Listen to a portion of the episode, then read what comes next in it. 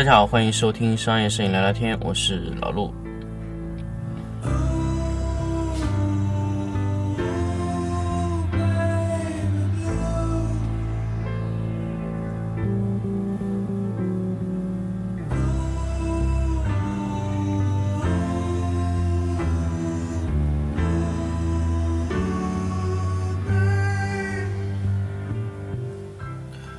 这期节目呢，来跟大家聊一聊上海摄影器材展的一个新的话题，关于相机这一块的。那么其实今年关于相机呢，有很多可聊的，也有很多不可聊的。呃，有一些相机呢，可能是老陆之前没有关注，然后这一次在这个 PI 的展上啊，大为的发力啊，那么确实也是做了一些很多的一个升级。那么这一次呢，其实展会上对相机来说最亮眼的仔当然是富士，富士的 GF X 一百真的是一个非常非常亮眼的相机，呃，一点二亿像素，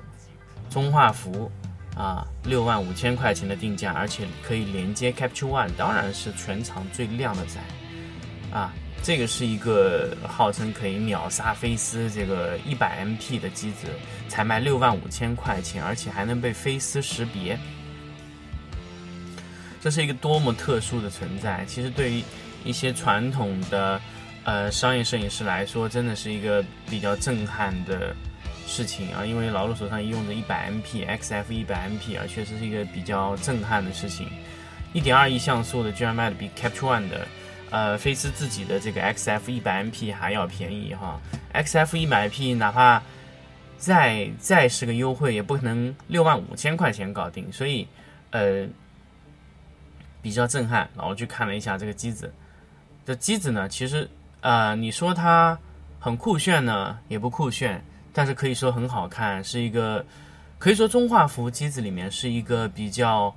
呃柔软的存在，它真的是一个非常小的一个。幺二零的相机，因为和我心目中那些幺二零的相机的尺寸是不太一样。当然，哈苏 XED 我是排除的啊。哈苏这一次呢，它也展出了它的新的一个机子 XED 二和呃 CFV 这些呃新的一些呃机身。那么 XED 呢，还是保持着一贯的阳痿状状态哈，五千万像素啊 那个。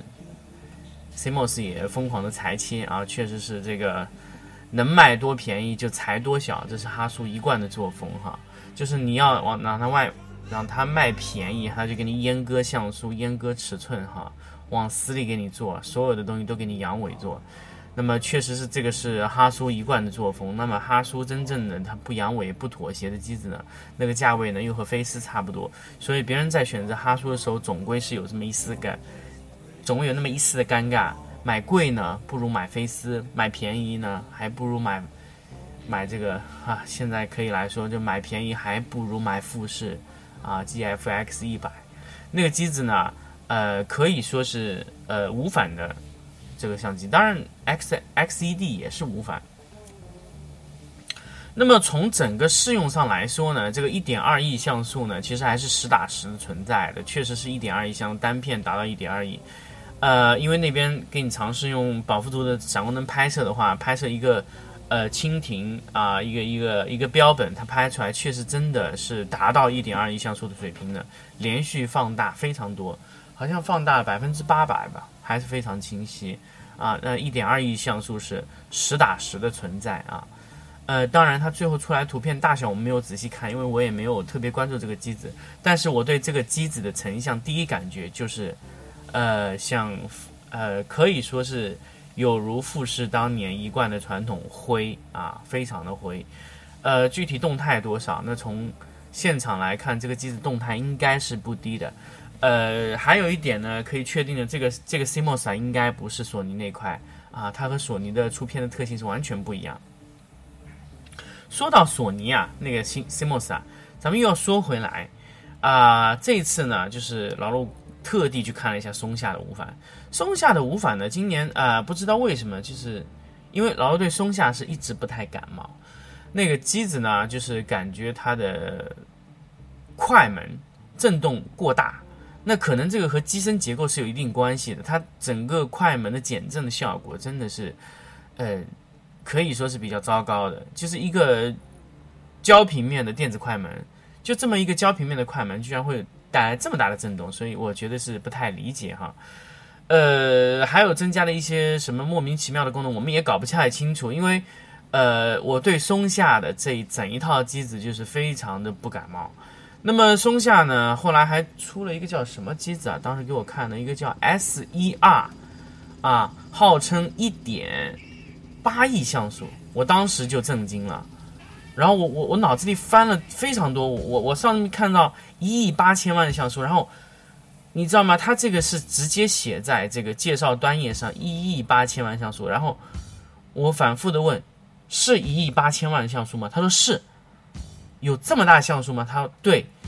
然后老吴就很纠结啊，我在想，好像菲斯只能做到一点五亿，好像我没有听过比一点五亿更高像素的相机了，非常的费解。然后我就问，一点八亿像素怎么拍出来的？他说哦，是位移像素拍出来的。啊，我瞬间一下就明白了。那么位移像素拍的呢，也就是说同时拍摄四张得到一张。我说那你一张像素多少？四千七百多万像素。那我算了一下，好像。很紧凑哎，一亿八千万像素，我觉得按照叠拍的话也达不到一亿八千万像素。呃，我不知道这个这个，我不知道松下的这个 S E R 的计算是怎么样，拍四张四千七百多万像素的 CMOS 乘以四啊，就可以达到一亿八千万像素。如果有点呃相机常识的话，大家应该知道是应该叠拍是达不到这么高像素的啊。如果你要这么算的话，是肯定有问题的。呃，再回过来说一点。四千七百万像素的 CMOS 是一个非常非常尴尬的数据，为什么？因为这个数字刚好就是索尼做的那块 CMOS，然后我反复确认是索尼的吗？呃，他还刚刚开始非常尴尬的回答，然后我进去到，因为这次松下他提供了一个图片展示区啊，我看到了它这个里面的一张孔雀图片，我看到它它在暗部的一些非常尖锐的处理啊，就是它大家知道索尼的芯片就最大的特性就是暗部的清晰度，它的边缘就是被强行硬化在边缘，像 USM 锐化一样的感觉，我就非常确定这一定是索尼的 CMOS。而且它的调教也是和索尼是自成一体的啊。那么还有，呃，松下的整一个镜头的边缘的锐度失去的程度是太严重了。它其实基本上就处于中心的百分之，呃，可以说只有百分之四十到五十的状态是非常锐利的。出了这个区域啊，这个锐度的丢失是非常快，一下子就没有了。所以这个说明什么呢？这说明松松下在做镜头的时候，非常非常非常的抠，他把相场做的非常非常非常的小，导致他相机在拍摄那些边缘位置的时候，相场其实几乎已经没法用了，但是他还强行使用了这个小相场的镜头。这个也就是，呃，这几年佳能在做大相场镜头的时候，投入非常多的代价。保持边缘的这个叫什么？保持边缘的锐度，达到要的想要的效果。那么这个就是很关键了。如果你的镜头它的像场做的很小，那么你的边缘的锐度的丢失会非常非常严重。这一次松下就做了一个非常不好的榜样，它的整一个镜头都非常糟糕，还说它是徕卡的，呃，简直是匪夷所思啊，可以说是这么说吧。呃，包括它的松下的这一整一套的这个啊边缘的一些东西。那么这一次索尼老陆就几乎没有看了，因为索尼这个 CMOS，呃这几年出的问题真的不在少数，糟糕暗部，还有这些噪点啊、颗粒的这种感觉啊，一旦降低噪点以后，它的边缘暗部的一些清晰度，像 USM 锐化这样感觉非常糟糕，所以老几乎就没有看索尼。和尼康这两个牌子我没有看了，因为尼康也几乎都使用了这个呃索尼的整一个的芯片。因为这次老陆非常着急，整一个的流程非常短，所以只能选择性看了一些。那富士我觉得它这个 CMOS 看上去还是不错的，呃，依我判断，GFX 一百应该不是索尼的芯片，呃，具体是什么芯片呢？这可能要后续的可能要去发掘，或者说它有。新的调教，但是看上去不是索尼的味道。那么松下是浓浓的索尼味，是非常明显的索尼味。那么包括它的镜头的像场也做得非常的糟糕。呃，那么关于这一次的相机，那么还其实多了，其实很多品牌，呃，松下，那么佳能这一次呢，其实推出的那个呃 EF 镜头，老陆就几乎都没有看了，因为 EF 镜头还是老三样、老几样，没有什么升级。那么这次看了一下 RF 镜头，这次 RF 镜头呢，佳能推出了一个 RF 八五一点二。然后拿到手上以后一看呢，哎，这个镜头确实和以前不一样，而且重量比明显比以前重。那么这个镜头呢，老陆拿在手上的明显的感觉就是什么呢？重了，而且手感，呃，可以说手感是变差，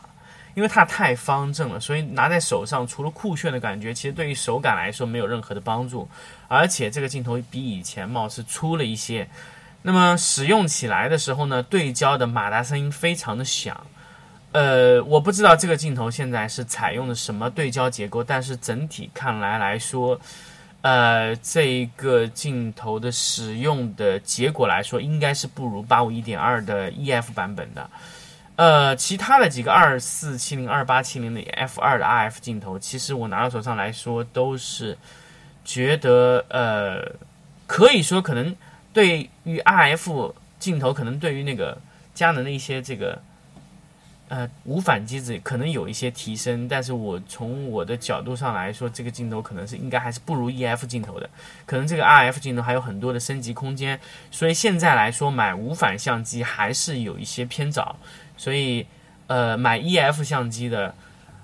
呃单反的相机还是应该是主流，那么佳能的相机还是最主流的购买的方向，那么。佳能为什么这么多商业用户还会一直保持用佳能？因为佳能的 CMOS 没有问题，没有大的革新，也没有大的错误，所以这个镜头呢，呃，它这个 CMOS 呢可以一直沿用下去。所以现在来说，佳能的 CMOS 虽然创新非常慢，但是这种创新的慢对于商业摄影来说是非常稳定可靠的。所以如果这段时间，呃，如果索尼和尼康在 CMOS 上没有更大的创新的时候，那么佳能的相机是最好的选择，在做商业摄影的时候。呃，关于相机的一整一块的内容，其实今年的 PI 展上真的是可圈可点的非常少，所以呃也很难讲说呃相机还能聊出些什么，因为确实这几年相机的更新就非常非常的慢了，因为相机的整一个的更新的速度远远不如这个灯光的更新速度，因为灯光这几年确实翻天覆地的在变化。不停的洗牌，包括原来的一些进口的品牌也不停的被洗掉，但是相机就是没有什么品变化，可能就是民用级的市场可能在不停的洗牌，但是商用的领域，呃，变化不太大，呃，就像富士，它不管怎么样去这个呃去升级或者怎样怎么样去革新，但是它都打动不了商业摄影的用户。啊，包括尼康的啊，尼康的商业摄影用户现在选择的机子也非常的狭窄。索尼的机子就更加不用说了，除了一些婚庆摄影师还在会去买索尼的无反机子之外，就是传统的商业摄影师就几乎不会考虑索尼的，呃，相机，因为确实问题非常多啊。所以其实今年相机可以说的点真的不太多。如果索尼还没有在 CMOS 或者说它整个第几个处理器的话，上面做的一些新的这个图形处理器的一些提升的话，可能。短时间之内就相机没有什么可聊的，就是佳能还是佳能，关注的点也可能就是佳能和飞思之间的一些呃东西。好，关于相机呢，其实今年就老关于老陆来说，就是理解的是这么多。那么后期呢，我们再聊一聊其他的一些内容。好，我们这期就到这里，我们下期再见。